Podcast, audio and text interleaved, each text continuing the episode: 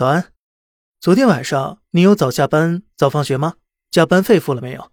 如果没有啊，可以先看看发明过劳死的日本。日本人的工作时长啊，一直都是资本主义世界排名第一的。自觉加班已成为他们无法规避的内卷，如今已然卷成了停滞三十年的情况了。在日本的地铁里面，经常能够看到由于过度疲劳，头深深埋在双膝，手拉手环就要睡觉的社畜。或者呢，在京东街头半夜三更随处可见西装革履却在大街上东倒西歪的社畜们。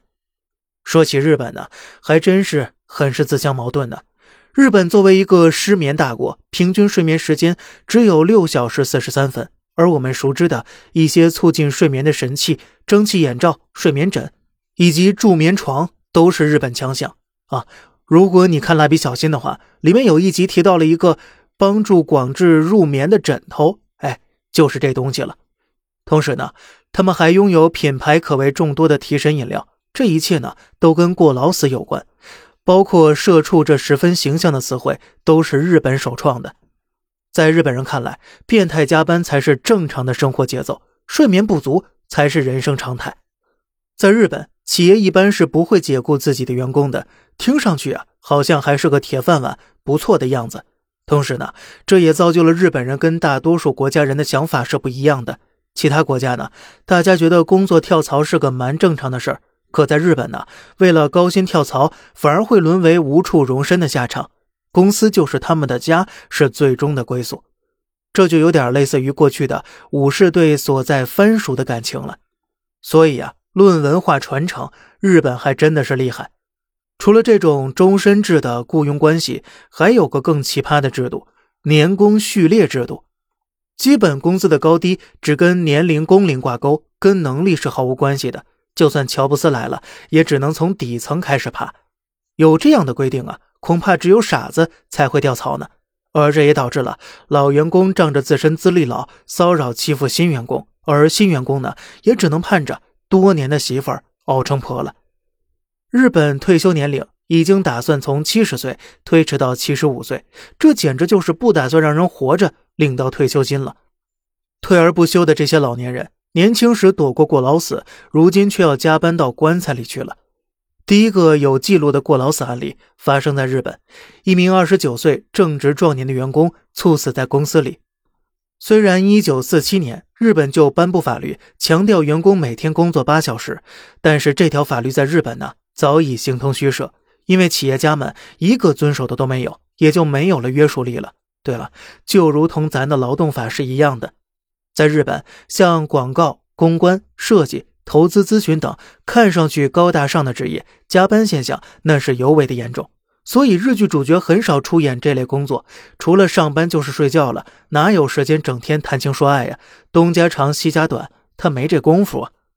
日本这个国家呀。一年要比欧洲人多工作三个月，哎，听到这儿，您是不是想问，那为什么不跟中国比比呢？咱们，嗨，这懂的都懂，五十步笑百步，也许啊，百步笑百步也可能。二零一六年，高桥茉莉毕业于日本最好的大学东京大学，进入知名的日本电通公司上班。高桥茉莉学历高，人也长得漂亮，本可有大好的未来在等着她呢。可他却在入职八个月之后，从宿舍楼一跃而下。事后经过调查得知，他曾在一个月内加班一百三十个小时。那这是什么概念呢？除了每天正常工作八小时外，还要加班至少五小时。别看短短的几个小时而已，这可是会死人的慢性折磨。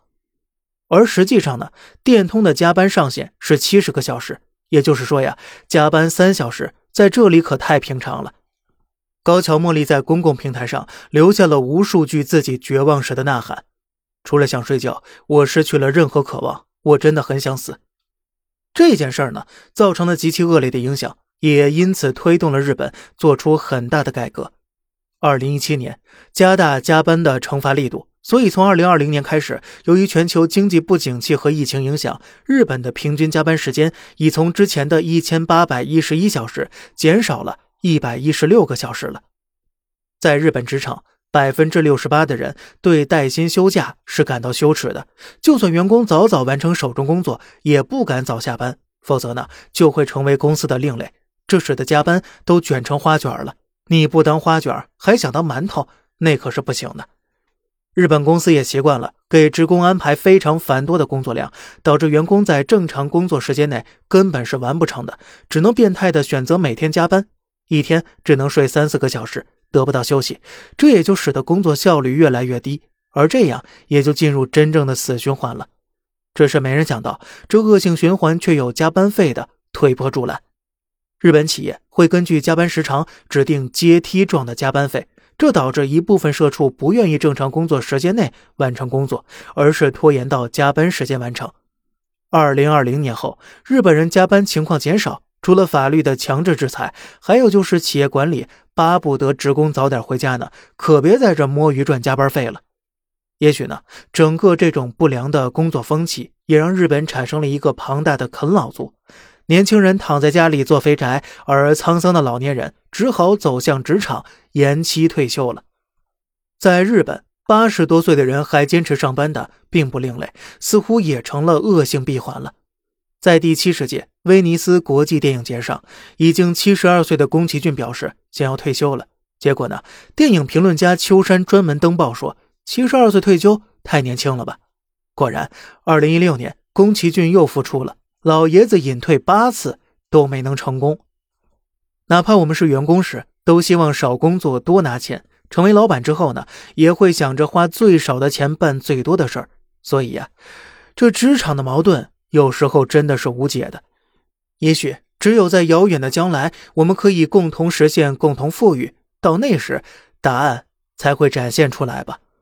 节目最后呢，有一个小小的疑问，呃，小胖想问一下。您是经常加班吗？反正我是偶尔。好了，这里是小胖侃大山，每天早上七点与你分享一些这世上发生的事儿。观点来自网络，咱们下期再见，拜拜。